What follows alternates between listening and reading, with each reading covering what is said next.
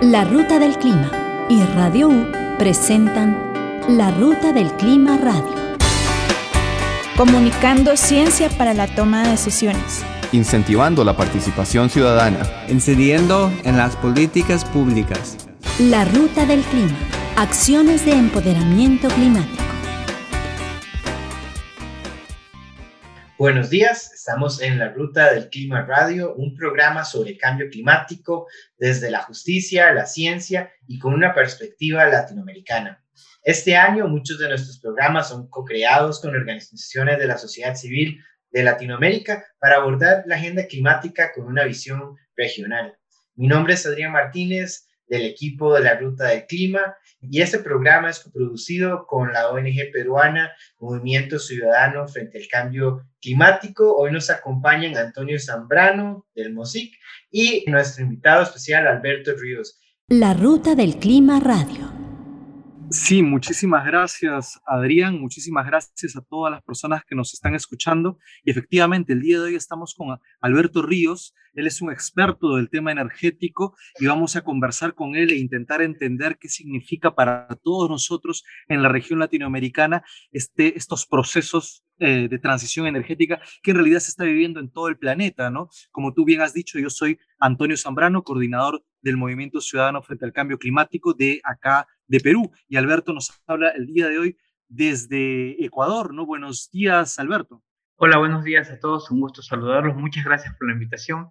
Con gusto atenderé sus, sus comentarios e inquietudes. Y efectivamente queremos empezar conversando un poquito sobre qué es la transición energética, ¿no? Cómo se puede entender muy fácilmente eh, de este proceso que es en realidad muy complejo y profundo, ¿no?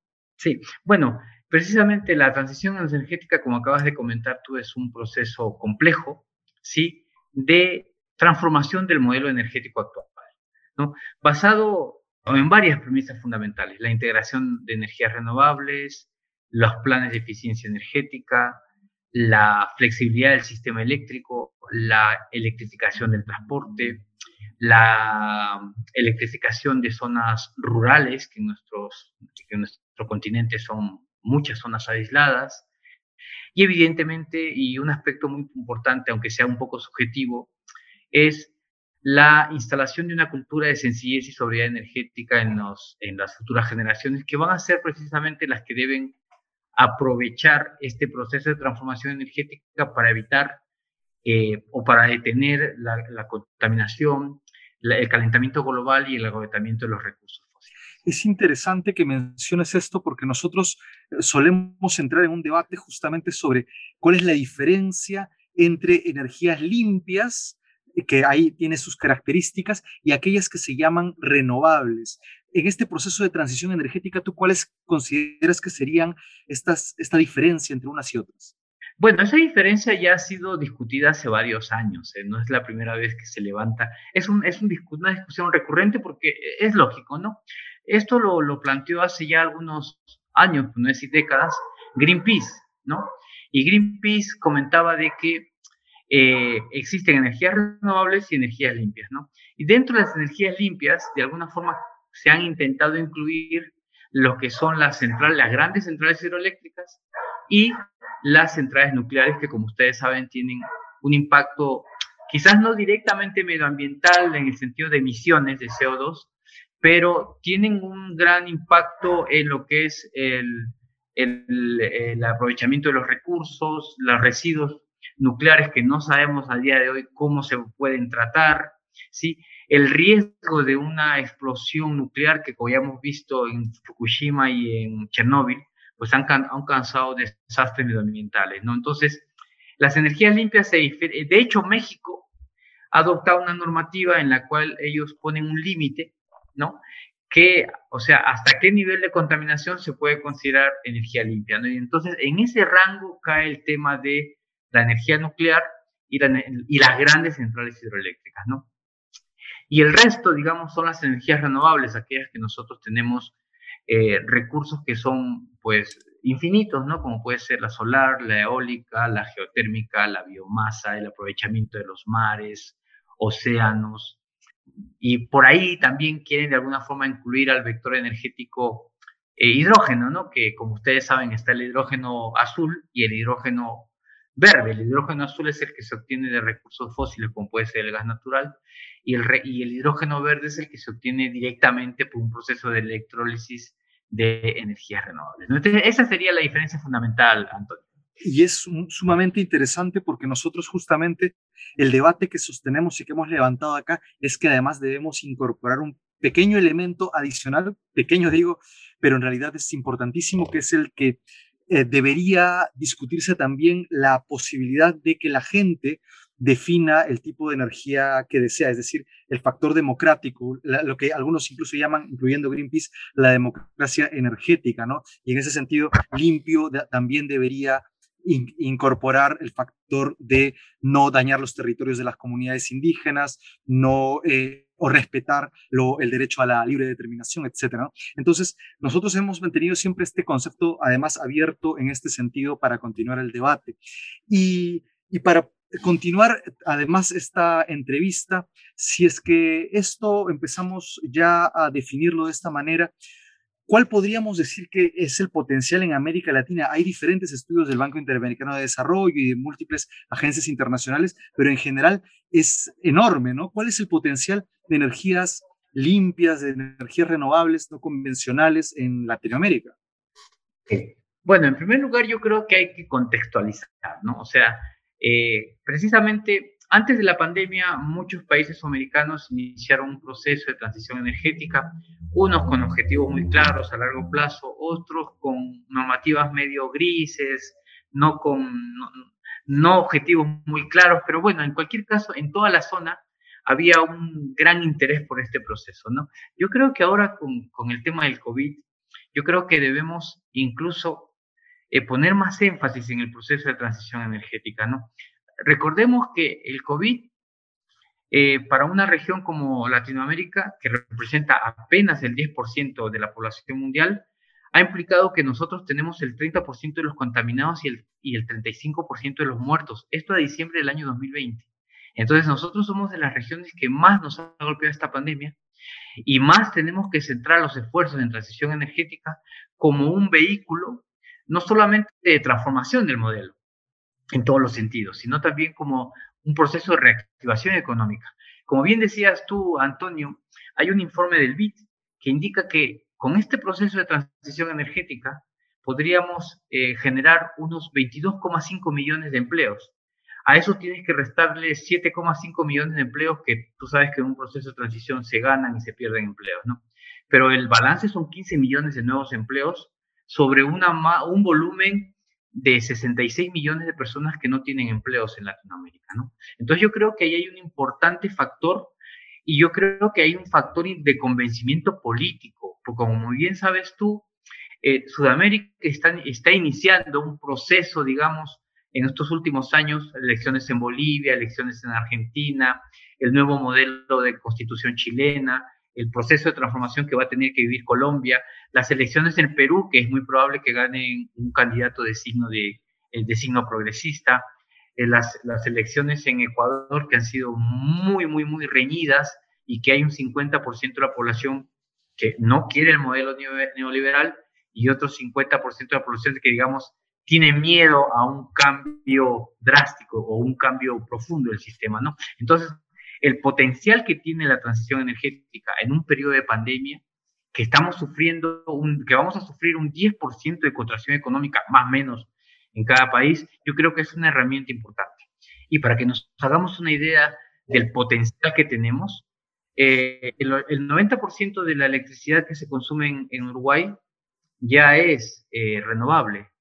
Eh, Costa Rica, y Costa Rica ha tenido momentos en que el 100% del consumo eléctrico renovable ha sido, o sea, ha, sido el renovable, no el 100% del consumo eléctrico. México tiene una, una, normativa muy importante, Chile también. O sea, el potencial que tenemos en el país, en, el, en la región es realmente tan grande que el 25% de nuestra energía primaria es de energías renovables actualmente en el mundo. En esa nota de, del potencial que tiene América Latina, vamos a hacer una pequeña pausa y continuaremos con el programa. Estás escuchando La Ruta del Clima Radio. Si sentís preocupación por el cambio climático, desplazarte a pie, en bus o en bicicleta son acciones que te permiten reducir tu huella de carbono. La ruta del clima. Acciones de empoderamiento climático.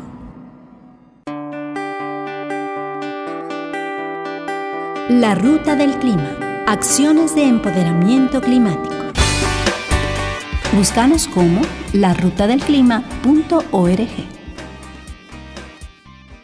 Continuamos justamente en este debate para intentar entender qué es lo que está pasando con el proceso de de transición energética, especialmente en nuestra región. Y hemos hablado con Alberto Ríos sobre cuáles son las potencialidades, cuáles son las definiciones que, que, nos, eh, que nos rodean, pero ahora quisiéramos saber cómo se vive. Tú nos has mencionado ya algunos elementos, pero ¿qué es lo que está pasando en este preciso momento con estos procesos y en qué países están avanzando eh, más, Alberto?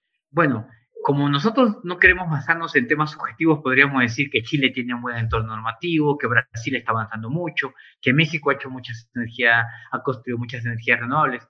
Pero mira, siendo específicos, muy específicos, hace poco el Foro Económico Mundial presentó un informe muy interesante precisamente sobre el fomento y cómo están midiendo las capacidades de transición energética en Latinoamérica, en el mundo, perdón. Y el país que se encuentra, hay un país sudamericano que se encuentra en el onceavo puesto, que es precisamente eh, Uruguay. ¿De acuerdo? Ahora, ¿cómo se miden, cómo se mide estos dos bloques o cómo se mide el cómo vas en transición energética? Por dos criterios, ¿no? ¿Cómo estás preparado? ¿De acuerdo? ¿Y cuál es el rendimiento de tu sistema? Entonces, en función de estos dos bloques se han definido unas 30 y, 31 variables y se califica al país de 0 a 100.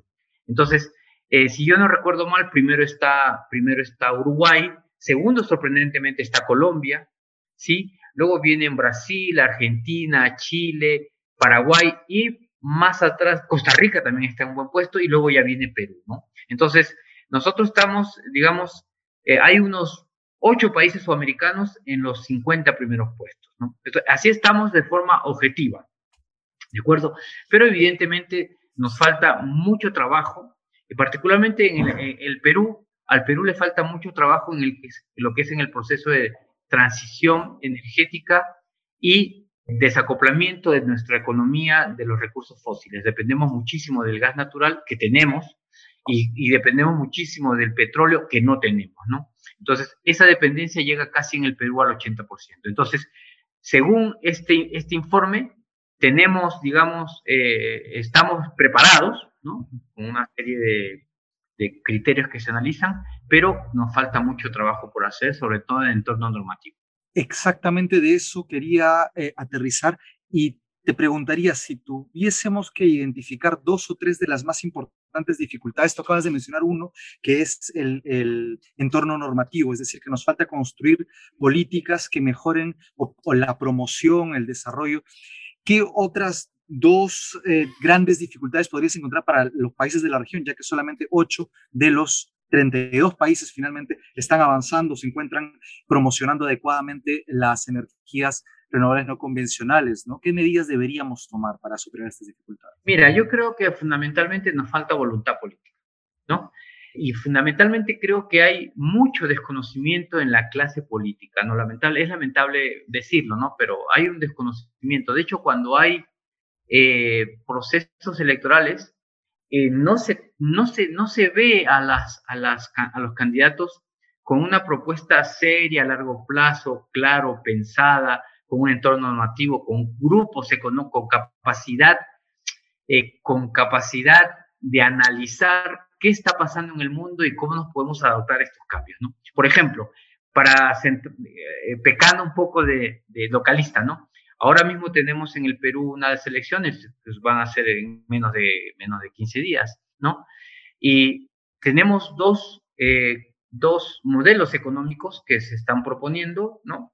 Y en ninguno de los dos modelos económicos se ha discutido o se ve un plan serio que diga nosotros apostamos por la transición energética, no solamente porque queremos luchar contra el cambio climático, queremos dejar un mejor mundo a nuestras generaciones, no, que, no queremos canibalizar ¿no?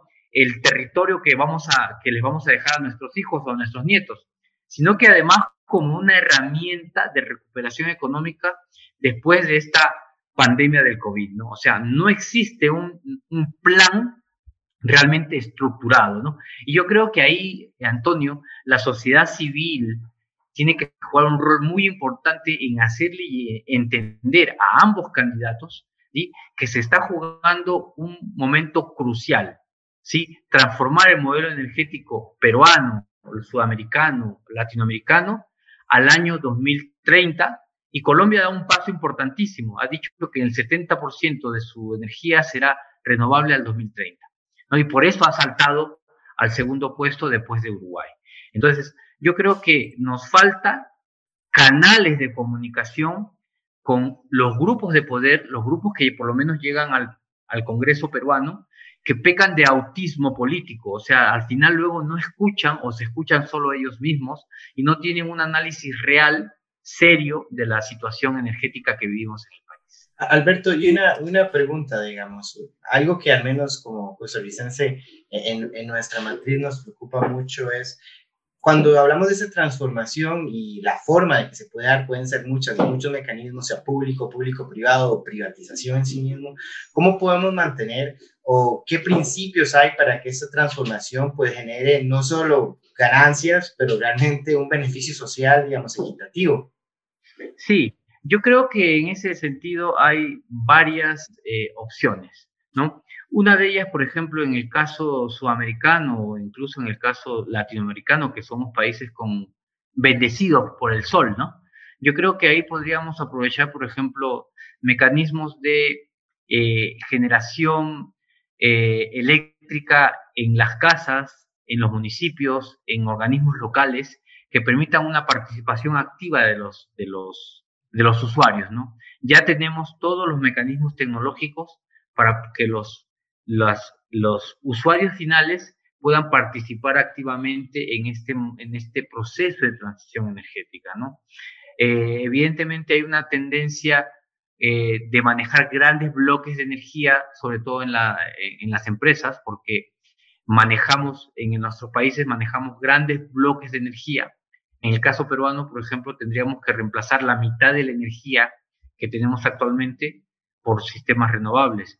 Y eso también implica que debe haber una, una parte muy importante ¿no? de generación a gran escala. Y esa generación a gran escala implica grandes inversiones y mm, apalancamiento estatal, inversión extranjera, inversión privada, etcétera, etcétera. Pero yo creo que hay un importante, un muy importante, vamos a llamarle así, no me gusta la palabra, ¿no? Pero nicho de negocio en el que pueden participar activamente eh, eh, municipios, cooperativas, eh, usuarios, ¿no? Hay que encontrar el mecanismo para que las personas puedan auto, autoconsumir en un gran porcentaje y no depender tanto de estos mercados energéticos que al final, bueno, un mercado energético, como ustedes saben, no busca su lucro económico, ¿no? Entonces, lo importante que, yo creo que lo importante, yo creo que eso es algo que está moviendo mucho en el Perú, el debate económico, ¿no? Nosotros queremos un mercado que nos dirija como sociedad o queremos una sociedad que dirija los mercados, ¿no? Yo creo que esa es la pregunta. Nosotros queremos una sociedad que mueva al mercado, no queremos ser esclavos del mercado.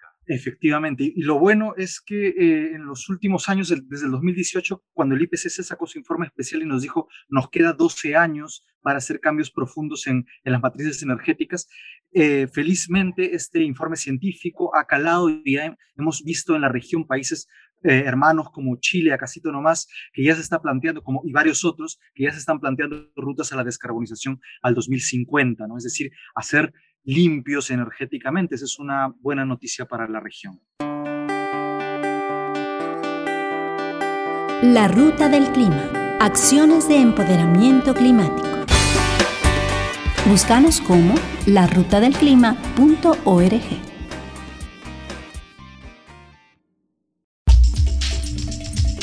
Estás escuchando La Ruta del Clima Radio. Recordemos que la acción climática comienza por nuestros hogares nuestros hábitos de consumo generan un impacto. La ruta del clima. Acciones de empoderamiento climático. Recapitulando, Antonio, este, conversaba sobre este potencial de cambio que estamos viviendo en América Latina, lo está viviendo Chile, redireccionando el enfoque de su constitución hacia los beneficios de la población, hacia el ambiente, hacia esta noción de tener el derecho a un desarrollo sostenible que en ciertos sectores, en muchos países, incluyendo en Costa Rica, eso es algo que no les gusta, la democratización del desarrollo, la democratización de la economía y en este caso la democratización de la transición energética. Alberto, comentanos, ¿cómo puede darse eso en una región como la nuestra? Es complicado porque evidentemente nosotros tenemos estructuras económicas que vienen desde hace 200 años, tenemos estructuras políticas que defienden o de alguna forma son abanderados de esas estructuras económicas, son muy renuentes al cambio, tienen además poderes fácticos que influyen en la opinión y en la psicología de las personas. Entonces, es un trabajo que yo creo que le corresponde a la sociedad civil, ¿no? Yo creo que, y eso, y eso es un aspecto que hay que, hay que comprender muy bien. En Chile, la sociedad civil ha desbordado los partidos políticos. En el Perú, la sociedad civil es probablemente uno de los actores principales y va a terminar desbordando los partidos políticos. Entonces, yo creo que ahí está la gran oportunidad que tenemos como sociedad civil de poder generar los mecanismos para poder tener una, importante participación en este proceso de democratización. Porque recuerden que los grandes volúmenes de energía necesitan grandes volúmenes de inversión, pero también sabemos que hay un importante volumen de energía que consumimos nosotros como usuarios y que con, un con una correcta inversión, con un correcto mecanismo de apoyo estatal, con, con créditos blandos, con una cultura de eficiencia y sencillez energética, podemos realmente ser partícipes a escala personal, a escala municipal y a escala, digamos, eh, cooperativa, ¿no? Yo creo que sí, sí tenemos la capacidad de participar activamente y que se nos escuche en todo este proceso de transición energética, porque los actores principales seremos nosotros, los consumidores. Y justamente has mencionado el empleo, la salud, la posibilidad de hacer un diálogos democráticos y es lo que nosotros justamente planteamos cuando debatimos lo que implicaría una transición energética popular, es decir, hacer que la gente sea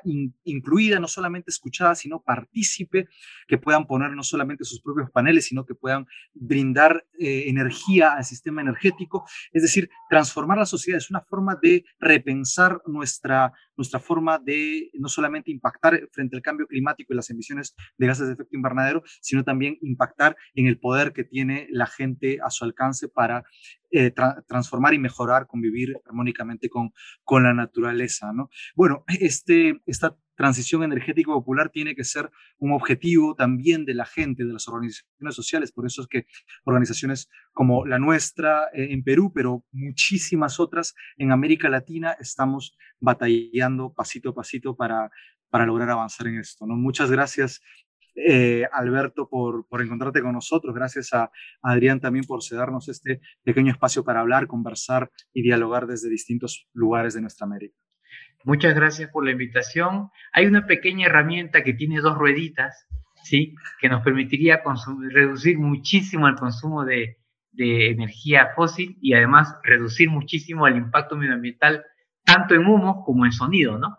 Entonces, es una, es una, es una, es una herramienta que no es high-tech, es una bicicleta y que perfectamente podríamos con esa herramienta todos los usuarios transformar el sistema energético en cualquier país del mundo y sobre todo en nuestra querida región, ¿no? Con este cierre y este llamado hacia la democratización de la transición energética, de la participación de los y las ciudadanas, le damos las gracias a Alberto Ríos por acompañarnos, a nuestros colegas allá en el Perú del Movimiento Ciudadano frente al Cambio Climático, Antonio, que nos ha acompañado. Agradecemos a Paolo en los controles y a ustedes por habernos acompañado esta semana. Les esperamos el próximo lunes nuevamente a las 8 de la mañana en 101.9 Radio U para continuar con más conversaciones sobre cambio climático y el derecho a la democracia ambiental. Síguenos en la Ruta del Clima y en Radio U, en Facebook, Twitter, en Instagram o en sus plataformas preferidas de podcast. Nos vemos el próximo lunes. Esto fue La Ruta del Clima Radio. Apertura hacia la información climática. Generando conciencia para las transformaciones necesarias. Promoviendo el desarrollo sostenible Te esperamos todos los lunes a las 8 de la mañana por Radio U 101.9.